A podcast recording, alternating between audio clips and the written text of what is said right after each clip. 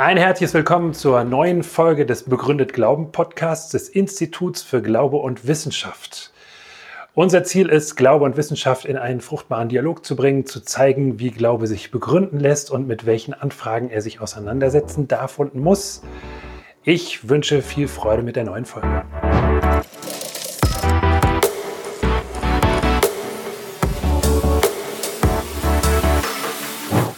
Ja, wir haben uns das so vorgestellt, dass wir uns heute Abend über diese Fragen, die auf dem Programm stehen, unterhalten. Also, dass wir nicht jeder ein Referat halten, sondern dass wir darüber in ein Gespräch kommen, über Gründe für Gott. Und zunächst mal, wenn man darüber nachdenkt, Gründe für Gott, ist es sicher ganz gut, zunächst mal darüber nachzudenken,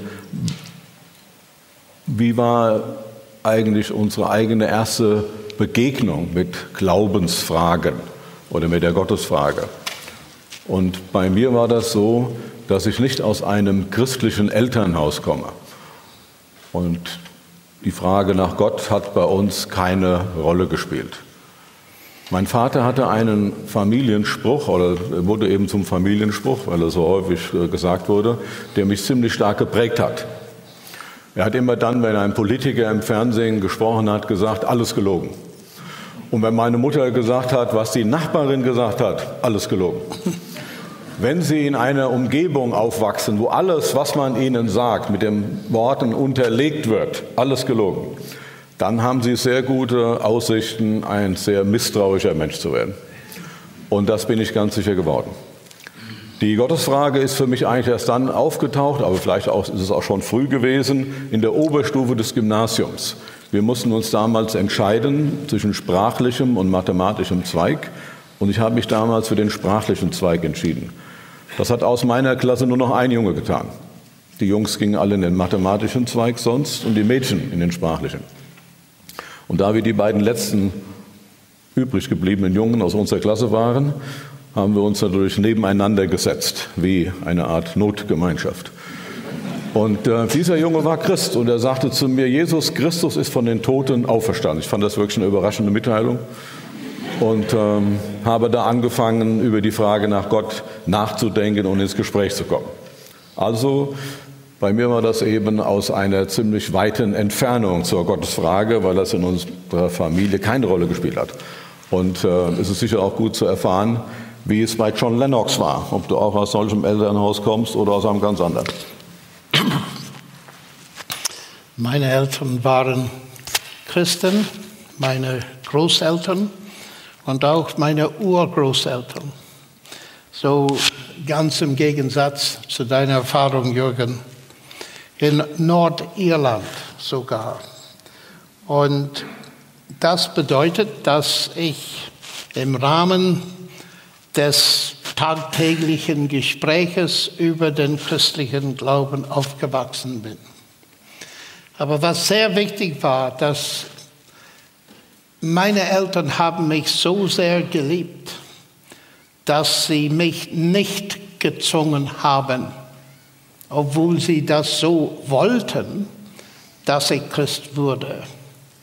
Und das habe ich ihnen zu verdanken, weil es ist so wichtig für mich, dass im Gegensatz zu vielen anderen jungen in diesem Land, wo sehr viel starke, gefesselte christliche Tradition gab, wo es sehr schwierig war, daraus zu brechen. Und viele meiner Mitstudenten, als sie in die Universität in England oder über See gefahren sind, haben sofort ihren christlichen Glauben weggeworfen, weil sie waren persönlich nie davon überzeugt. Aber meine Eltern haben mich gelehrt aus der Bibel und nicht nur das, die haben das Christentum vor mir gelebt, glaubwürdig gelebt. Und ein Beispiel dafür ist die Tatsache, dass mein Vater hat ein mittelkleines Geschäft geführt mit so 30 Mitarbeitern. Und er hat ganz absichtlich Mitarbeiter gewählt von beiden Seiten, katholisch und evangelisch. Und es kamen Bomben dadurch. Und mein Bruder ist fast getötet. durch einen Terrorakt. Und ich habe eines Tages gefragt, Vati, warum machst du das überhaupt? Und er hat gesagt, John, es gibt ein Grundprinzip in der Bibel, dass Gott alle Menschen nach seinem Bilde geschaffen hat. Das bedeutet für mich, dass jeder Mensch, ganz egal, was er oder sie glaubt, dass jeder Mensch von unendlichem Wert ist als Geschöpf Gottes. Und so möchte ich sie so behandeln.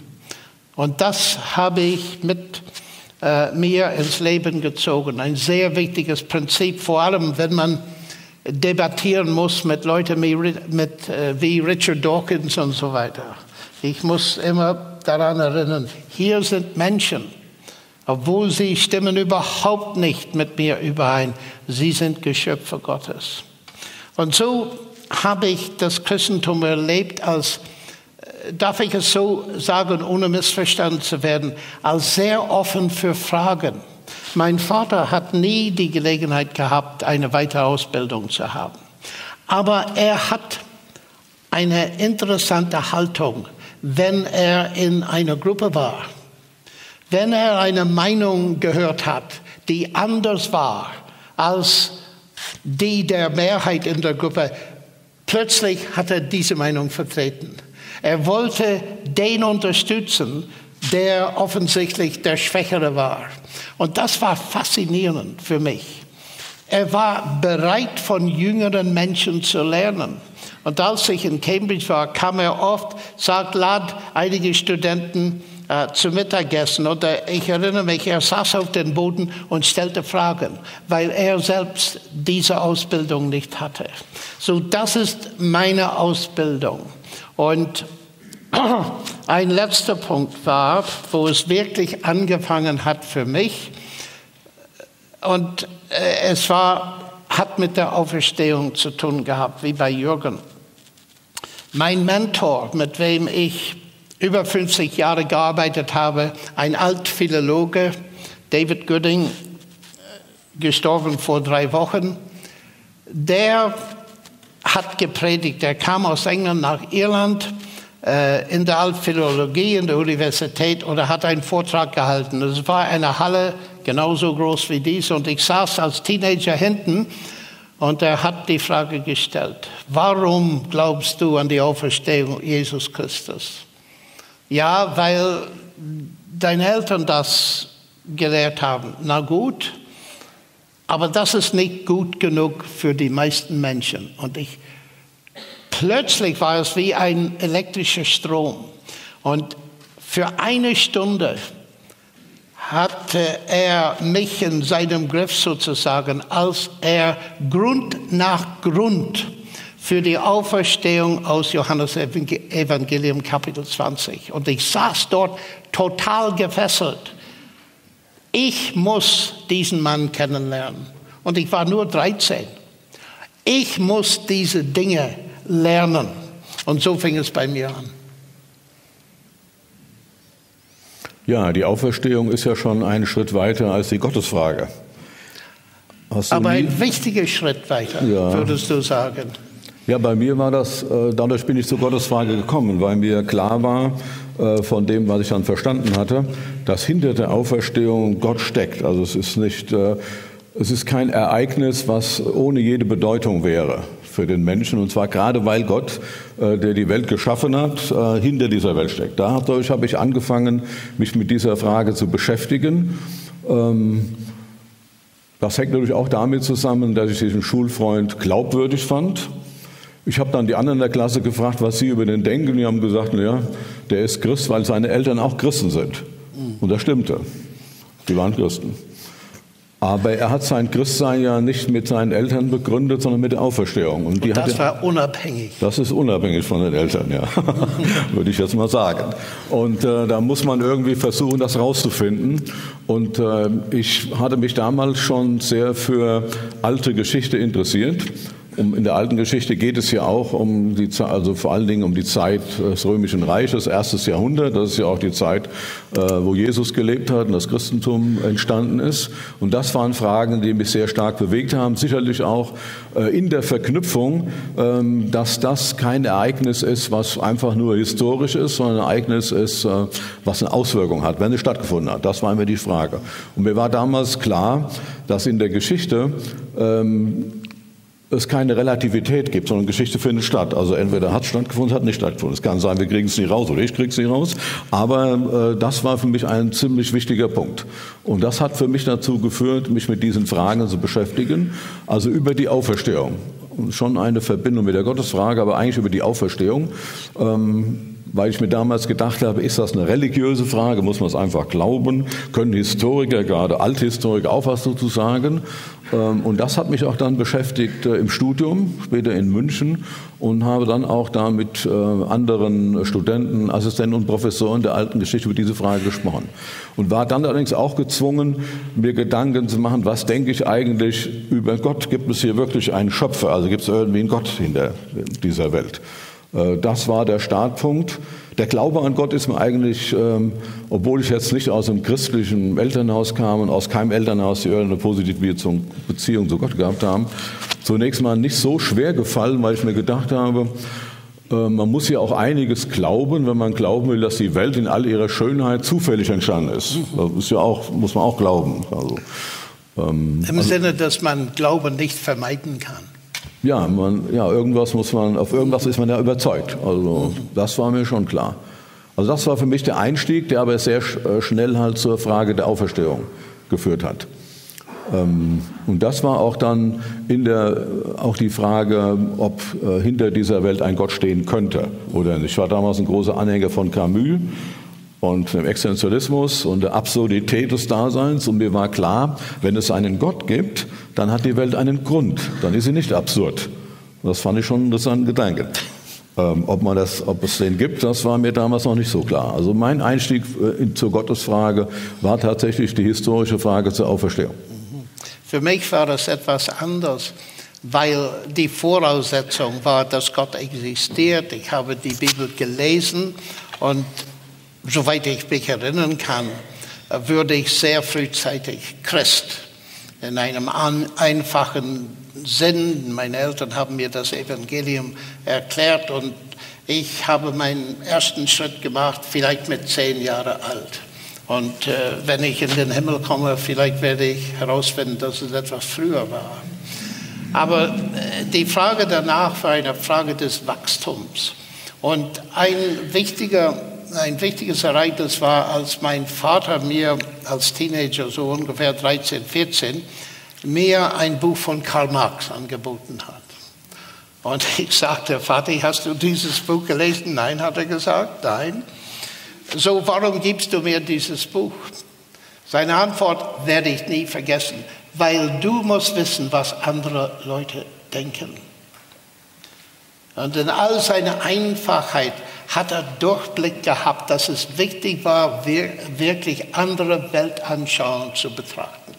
Und das hat mich dann interessiert. Ich habe das gelesen, ein bisschen über Kommunismus gelernt und Atheismus. Und dann fing ich an zu lesen, äh, so viel ich konnte zu der Zeit. Mein Vater entdeckt C.S. Lewis ganz frühzeitig. Und er war so begeistert mit C.S. Lewis, dass er einen Stapel von Christentum schlechthin in seinem Auto. Und das war die Zeit, wo Leute per Anhalt, Anhalter? Alter. Ja, Anhalter machen könnte, jetzt nicht mehr. Und er hat jedem Anhalter ein äh, Christentum schlechthin geschenkt. Und für mich war das wunderschön. Eleganz der Logik. Und für mich habe ich gesehen, Mensch, es gibt eine Logik hinter dem, nicht nur dem Christentum, aber des Gottesglaubens. Und ich fing sehr schnell an, Interesse zu haben für Mathematik, für Physik, für Naturwissenschaft überhaupt, auch als Teenager. Und ich war nicht sicher, was ich machen wollte. Ich war in einer Schule wie du, wo man wählen musste Sprachwissenschaften und sehr wenig Naturwissenschaft oder Naturwissenschaft und ein paar Sprachen. Und ich wollte Sprachen zuerst. Latein war meine Begeisterung, als ich so ungefähr 14 war. Aber dann kam es dazu, dass ich durfte keine Naturwissenschaft machen. Ich sagte, das geht nicht, ich muss Naturwissenschaft. So sagte ich, ich mache die Sprache als Hobby und ich werde Naturwissenschaft betreiben. Und die Frage kam früh, ich weiß nicht genau, wann es passiert ist. Ich hatte einen Freund, der schon in der Uni Student war, zwei Jahre älter als ich. Und er war so Christ und so, aber sehr fragend. Er hat ständig Fragen. Und er hat mir, mich beschäftigen lassen mit seinen Fragen, was manchmal irritierend war, weil sie harte Fragen waren.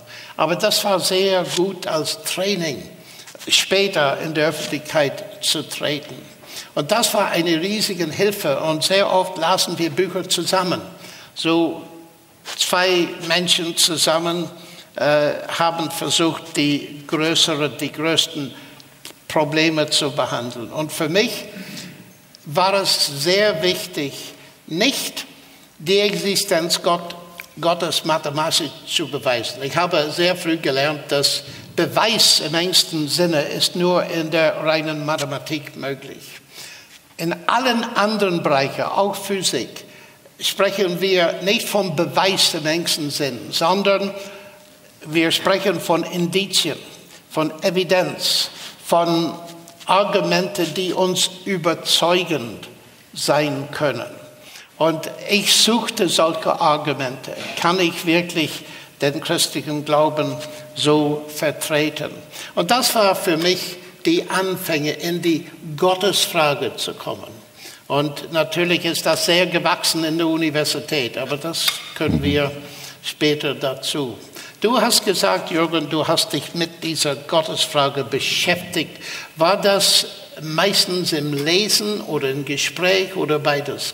Vielleicht sagst du ein bisschen mehr dazu. Also äh, Nachdenken und Lesen natürlich und dann auch Gespräch durch den Freund dann vor allen Dingen, aber lesen, das ist schon Bücher, also wie gesagt, ich war ein großer Anhänger von Camus und Sartre, habe dann über Camus Dostoevsky kennengelernt, Dostoevsky gelesen und die Gottesfrage hat mich immer äh, sehr stark beschäftigt, das muss ich schon sagen.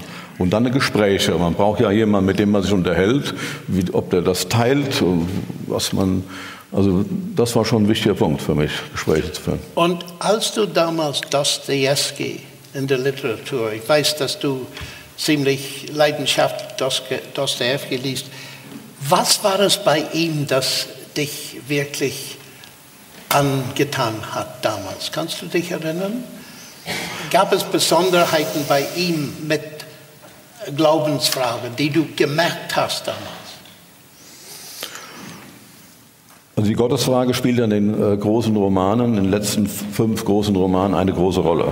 Äh, bei Dostoevsky, das kann man schon sagen. Es geht auch immer wieder um Gott, existiert Gott. Oder der äh, berühmte Satz, ähm, wenn es keinen Gott gibt, dann ist alles erlaubt, äh, auch ähm, eine Geschichte hat. Ähm, und das waren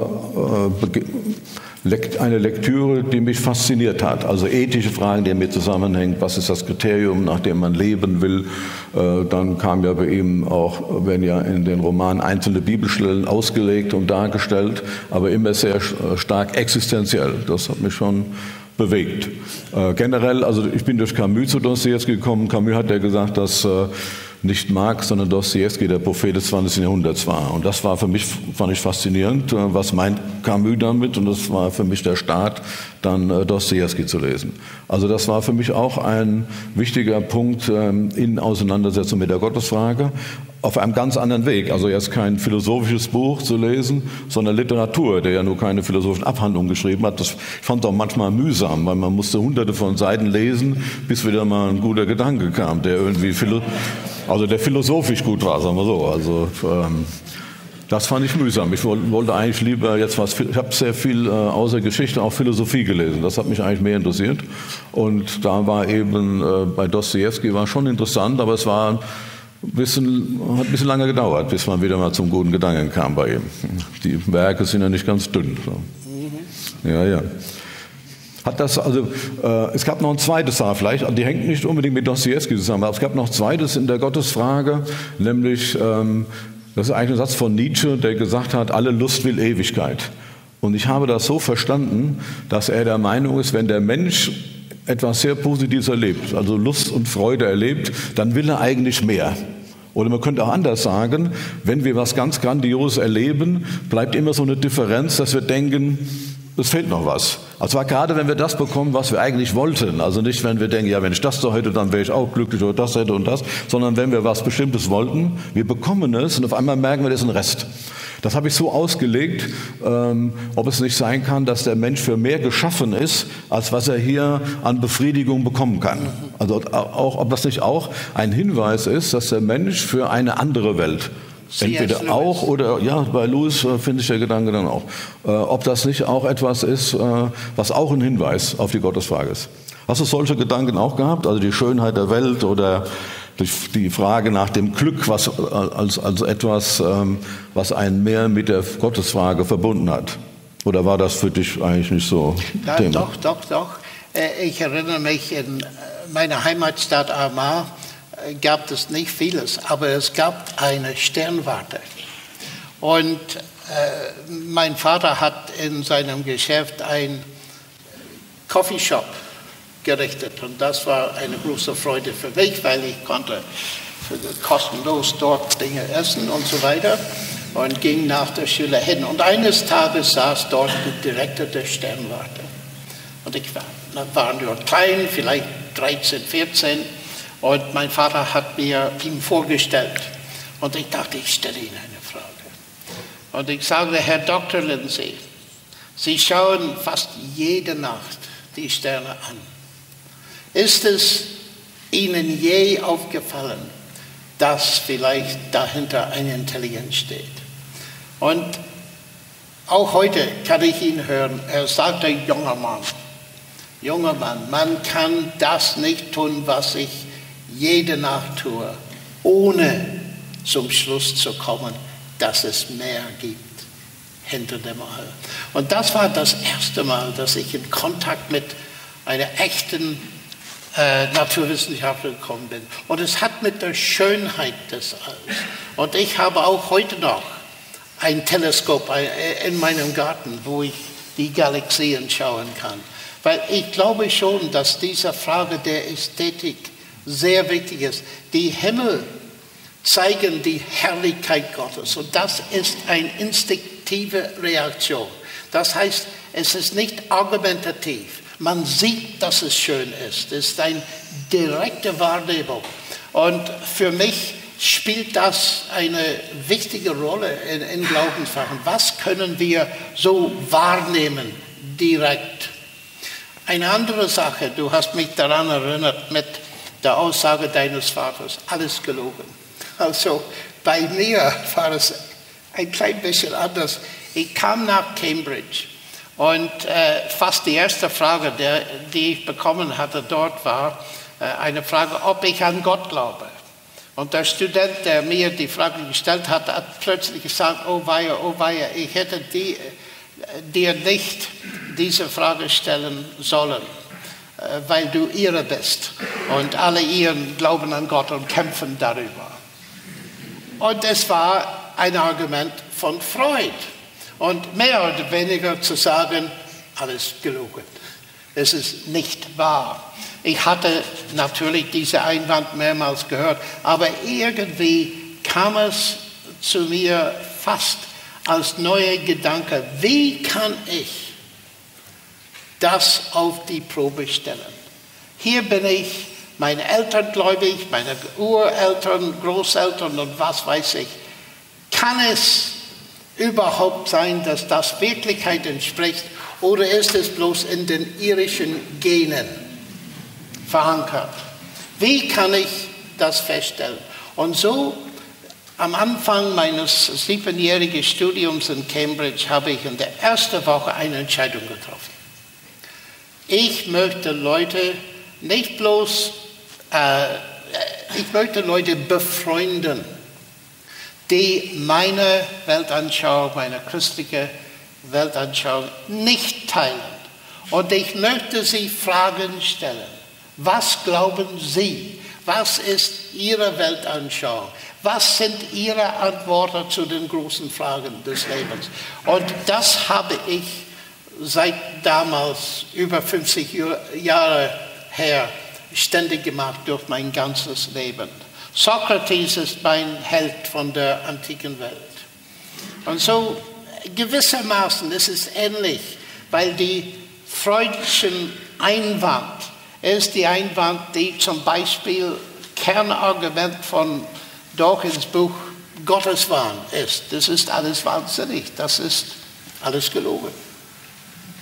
War das für dich äh, dann ein Problem zu, äh, zu sagen, ist das mein eigener Glaube oder ist das der Glaube meiner Eltern? War das auch eine Frage? Oh ja, das war eine, äh, das war eine große Frage. Und in späteren Jahren habe ich ganz oft in christlichen Kreisen darüber gesprochen. Weil ich treffe oft Gläubige im Mittelalter, die ein bisschen ängstlich sind. Die haben keine äh, Zuversicht im Glauben. Und oft ist es aus diesem Grund. Wenn man älter wird, und wie Sie sagen, ich bin sehr alt geworden, aber wenn man älter wird, ist es sehr schwierig, zurückzubekommen, was ist eigentlich passiert. Das hat meine Mutter damals gesagt, als ich zehn Jahre alt.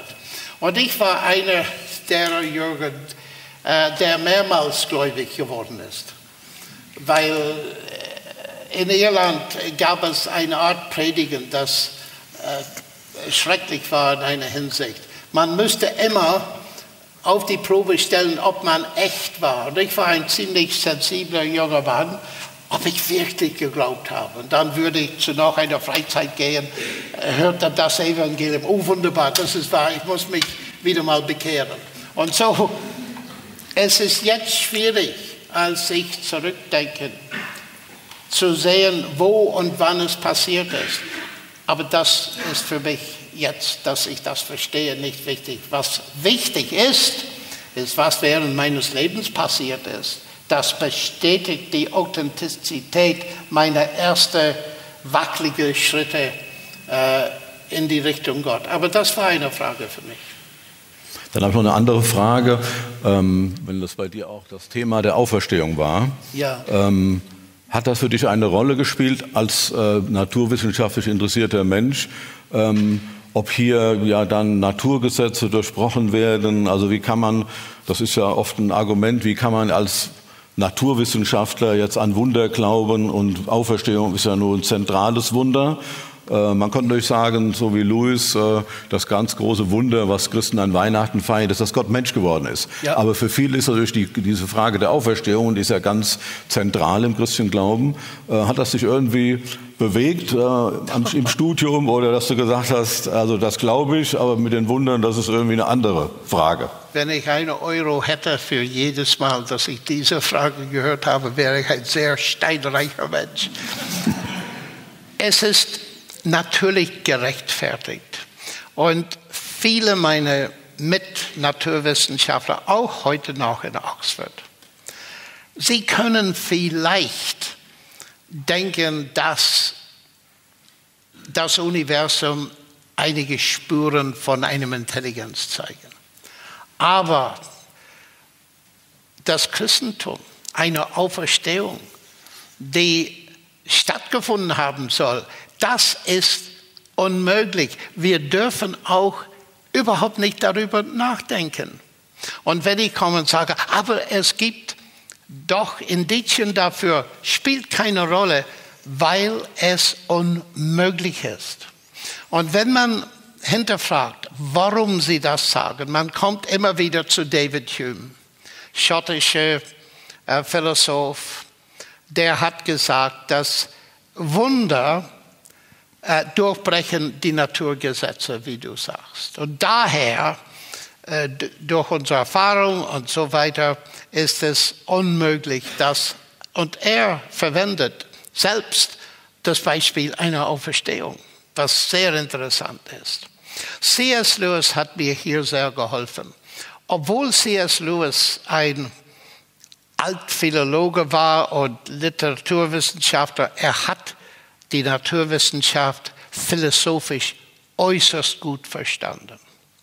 Und er hat in seinem Buch Wunder, das für mich sehr wichtig war in, in diesen frühen Jahren, er hat zwei Dinge voneinander unterschieden. Zunächst einmal die prinzipielle Frage, ob Wunder überhaupt passieren können oder nicht. Und dann die geschichtliche Frage, ob ein spezifisches Wunder, nämlich die Auferstehung Jesu Christi, stattgefunden hat. Und zur ersten Frage hat er gesagt, der Fehler von äh, Hume, äh, er hat viele Fehler gemacht. Äh, es ist bewundernswert, dass Hume überhaupt an Naturgesetze glauben konnte, weil er die, das Gesetz von Ursache und Wirkung verneint hat. Und es ist sehr schwierig, an Naturgesetze zu glauben, wenn man das nicht glaubt. Aber abgesehen davon, Lewis hat gesagt, äh, Wunder, das heißt die Art Wunder, die im Neuen Testament vorkommen, die Auferstehung Jesu Christi, durchbrechen die Naturgesetze nicht. Und er hat ein sehr schönes Beispiel. Ich wohne drüben in einem Hotelzimmer. Und so vorgestern habe ich 100 Euro im Schubladen äh, getan. Und gestern Abend noch 100. Das sind 200. Aber heute habe ich festgestellt, dass es nur 50 dort gibt. So, was ist passiert? Sind die Naturgesetze gebrochen worden oder sind die Gesetze Deutschlands gebrochen worden? Ihr Lachen ist sehr interessant, weil es bestätigt, dass Sie sofort begreifen, dass die Gesetze Deutschlands gebrochen worden sind. Aber wie wissen Sie das? Weil Sie wissen, dass die Gesetze der Arithmetik nicht gebrochen worden sind. Das ist so interessant. Der Fehler den ich gemacht habe, war zu denken, dass dieses System von Schubladen, Raum und so weiter ein geschlossenes System von Wirkung und von Ursache und Wirkung war. Und ich habe einen Fehler gemacht. Und so ist es beim Universum. Es gibt zweierlei. Erstens, wir können als Naturwissenschaftler die Regelmäßigkeiten erkennen, die der Schöpfer selbst in das Universum eingebaut hat. Das sind die Naturgesetze. Das ist einerseits. Und wenn man sie nicht erkennt, könnte man überhaupt kein Wunder erkennen. Es ist wichtig, dass man weiß, dass es Regelmäßigkeiten gibt, so dass man erkennen kann, wenn, und jetzt drücke ich mich sehr vorsichtig aus, wenn Gott von draußen sozusagen etwas Neues einsetzt in das All. Ich formuliere es andersrum. Wenn ich hier sagen würde, dass die Auferstehung Jesu Christi kam durch natürliche Kräfte, die in dem Grab fünf Minuten vor der Auferstehung ähm, äh, in sich äh, wirkten, dann wäre das ein Durchbruch der Naturgesetze. Aber das behaupte ich nicht und das behauptet keiner Christ. Was ich behaupte ist, Gott hat ihn von den Toten auferweckt. Das ist fast völlig anders. Das heißt, dieses All ist kein geschlossenes System von Ursache und Wirkung. Es gibt einen Gott, der dieses Universum geschaffen hat und erhält. Und er kann, wenn er will, etwas in dieses All hineintun. Und wir erkennen das, weil wir die entsprechenden Regelmäßigkeiten erkennen. Und so für mich prinzipiell, es gibt viel mehr zu sagen, ich tue das nicht, für mich ist diese prinzipielle Frage erledigt von Lewis. Und ich habe ausführlich darüber geschrieben in meinem Buch Gott im Fadenkreuz. Und dann können wir zu den alten Historikern kommen und sie mit Recht fragen, diese spezifische Ereignis, warum glaubst du, dass es stattgefunden hat? Und das ist die Frage für einen Althistoriker zunächst einmal. Oder? Ja, also man muss ja äh, sagen, dass Althistoriker auch bestimmte Methoden haben, mit ja. denen sie arbeiten. Das ist, glaube ich, schon ein wichtiger Punkt. Und die Althistoriker arbeiten nicht wie Naturwissenschaftler. Also Naturwissenschaftler, so habe ich das verstanden, die versuchen äh, Wiederholbarkeit, Prognosefähigkeit. Äh, und die Auferstehung ist nun nichts äh, im Zusammenhang mit Jesus, was im Neuen Testament irgendwie äh, beschrieben worden wäre als etwas, was permanent vorgekommen ist. Ich habe das zwar gerade mit dem Wunder gefragt, aber es ist äh, bei mir tatsächlich so gewesen, dass mich diese Frage damals nicht so äh, beschwert hat. Ich habe mir gedacht, wenn es einen Gott gibt, das war ja auch war ja noch meine Frage, ob es wirklich einen Gott gibt, dann kann der natürlich, wenn er will, auch eingreifen. Also man kann ja nicht sagen, das kann er nicht, warum soll er das nicht können? Er hat die ganze Welt geschaffen, kann er theoretisch, wenn er das möchte. Aber das hat mich eigentlich, äh, ich habe nur nachher gemerkt, habe mich da auch nicht so sehr beschäftigt, ich habe nur nachher gemerkt, dass es für viele Leute ein ganz großes Problem ist. Für ja, mich war es damals richtig. keins, sondern ich habe äh, als Historiker äh, mir gedacht, die entscheidende Frage ist ja bei Historikern immer, sie führen einen Indizienprozess, also wie bei Juristen. Und die entscheidende Frage ist, ähm, sind die Zeugen, die ein Ereignis überliefern, glaubwürdig. Also bei Indizien ist ja auch klar, äh, das kennen wir alle auch vor Gericht, die müssen bewertet werden. Und Menschen bewerten die Indizien unterschiedlich. Das hat manchmal wird ja in Gerichtsverhandlungen nochmal neu aufgerollt und obwohl es gar kein neues Indiz gibt, gibt es ein anderes Urteil. Also das kommt ja schon mal vor. Ähm, und äh, das hängt an der Lebenserfahrung eines Menschen, an der Berufserfahrung eines Menschen und manchmal auch an der weltanschaulichen Voraussetzung. Und zwar, jeder hat ja eine Weltanschauung und das ist oft egal, aber manchmal ist es hochwichtig. Also bei dem Thema der Auferstehung ist das enorm wichtig, weil ähm, es ja im Neuen Testament heißt, dass Gott Jesus von den Toten auferweckt hat.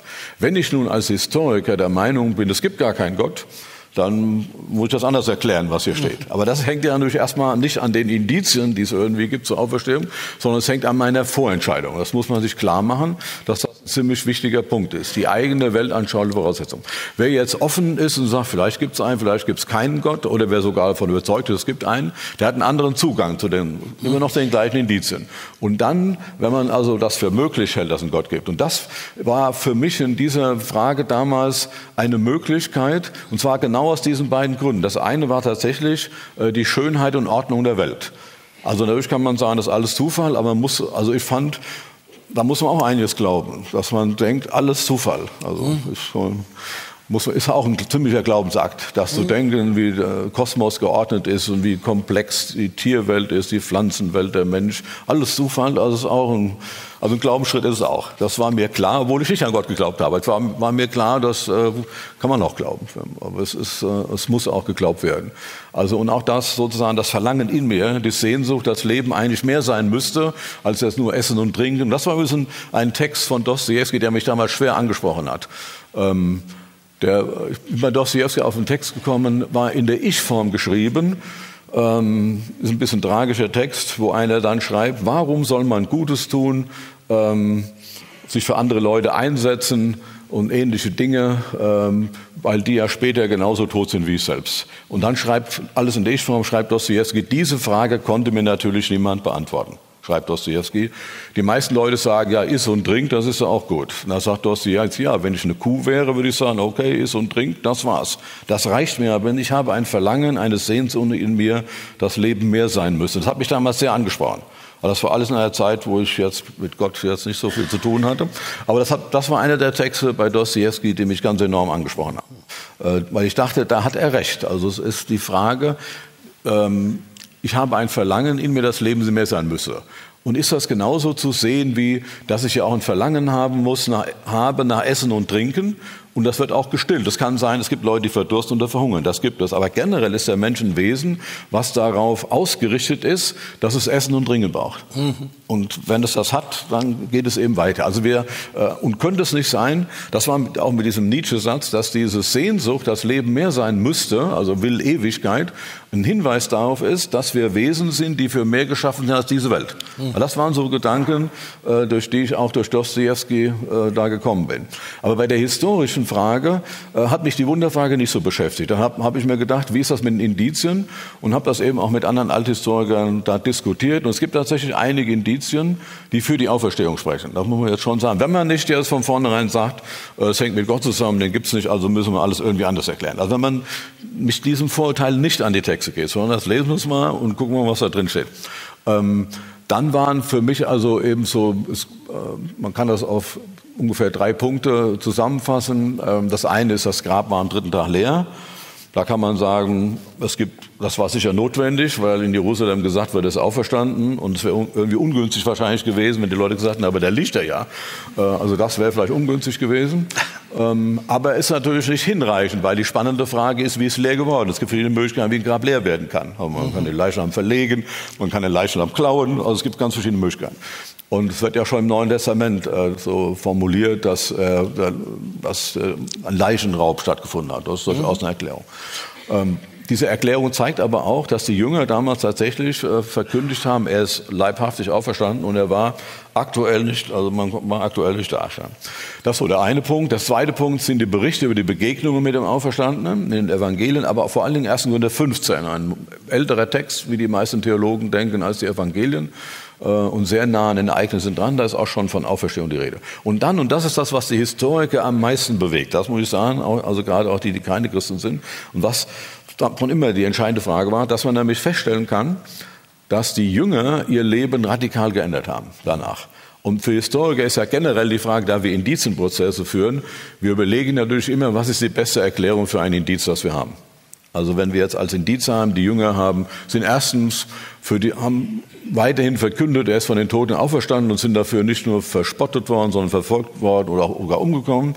Da muss man sich fragen, was hat ihn da bewegt? Man kann natürlich sagen, es gibt immer Leute, die für irgendwas umkommen, was irgendwie gar nicht stimmt oder sich selber umbringen. Aber hier wären es ja Leute gewesen, die sagten, wir haben das selber als Zeugen erlebt und hätten gewusst, dass es nicht stimmt. Das kommt schon selten hervor. Aber dann gibt es auch Verhaltensweisen, also dass sie äh, Jesus als Gott angebetet haben, obwohl sie aus einem monotheistischen äh, Hintergrund kamen, jüdisch, oder dass sie äh, sogar an einem ersten Tag der Woche, am Sonntag, sich zu gottesdienstlichen Veranstaltungen getroffen haben, außerhalb des Sabbats. Ähm, das da gehört was zu, wenn man aus dieser, also das ist allen klar, auch den, äh, den Historikern. Äh, das macht man nicht nebenbei. Die Frage ist, was ist dafür die beste Erklärung? Mhm. Und kann man Auferstehung ausschließen? Das ist, äh, was auch Nicht-Christen sagen. Kann man das ausschließen? Oder muss man nicht auch sagen, das ist eine Möglichkeit? Also das war eher für mich, dass ich mir sagte, ich war überrascht, als ich angefangen habe, mich damit zu beschäftigen, als Historiker, auch in München dann, ähm, dachte ich erst, das ist wahrscheinlich keine historische Frage. Also es ist halt eine religiöse Frage, die einen mhm. Glaubenshalt und es ist auch wichtig für Sie, dass Sie es glauben. Aber als Historiker kann man nichts sagen. Für mich war die Überraschung eigentlich, dass man als Historiker eine ganze Menge dazu sagen kann. Mhm. Ähm, die Wunderfrage hat mich nicht so beschäftigt, weil das habe ich irgendwie dadurch ausgeschlossen, dass ich mir gedacht habe, das soll ja Gott dahinter stehen und wenn der will, kann er das natürlich machen. Also ist klar, äh, wir können überhaupt nur von Wunder reden, weil wir wissen, wie die Welt normalerweise läuft. Sonst würden wir gar nicht merken, wenn es mal komisch läuft. Äh, wir, können, wir haben ja halt die bestimmten Naturgesetze. Aber das ist die Frage, äh, geschlossenes System oder offenes System mit mhm. Ursachenwirkung. Schon Ursachenwirkung, aber ist eine Offenheit drin. Die ja. könnte durch dadurch kommen, dass es einen Gott gibt. Also das war so mein Denken damals. Ähm, und das war auch verbunden mit der Gottesfrage, mit diesen beiden Punkten. Also wenn wir Gründe für Gott, ähm, dann war tatsächlich für mich äh, die Schönheit und äh, des Kosmos und die Komplexität der Welt, die Ordnung, das fand ich schon erstaunlich eigentlich. Also für einen Zufall ist. Ja. Mhm.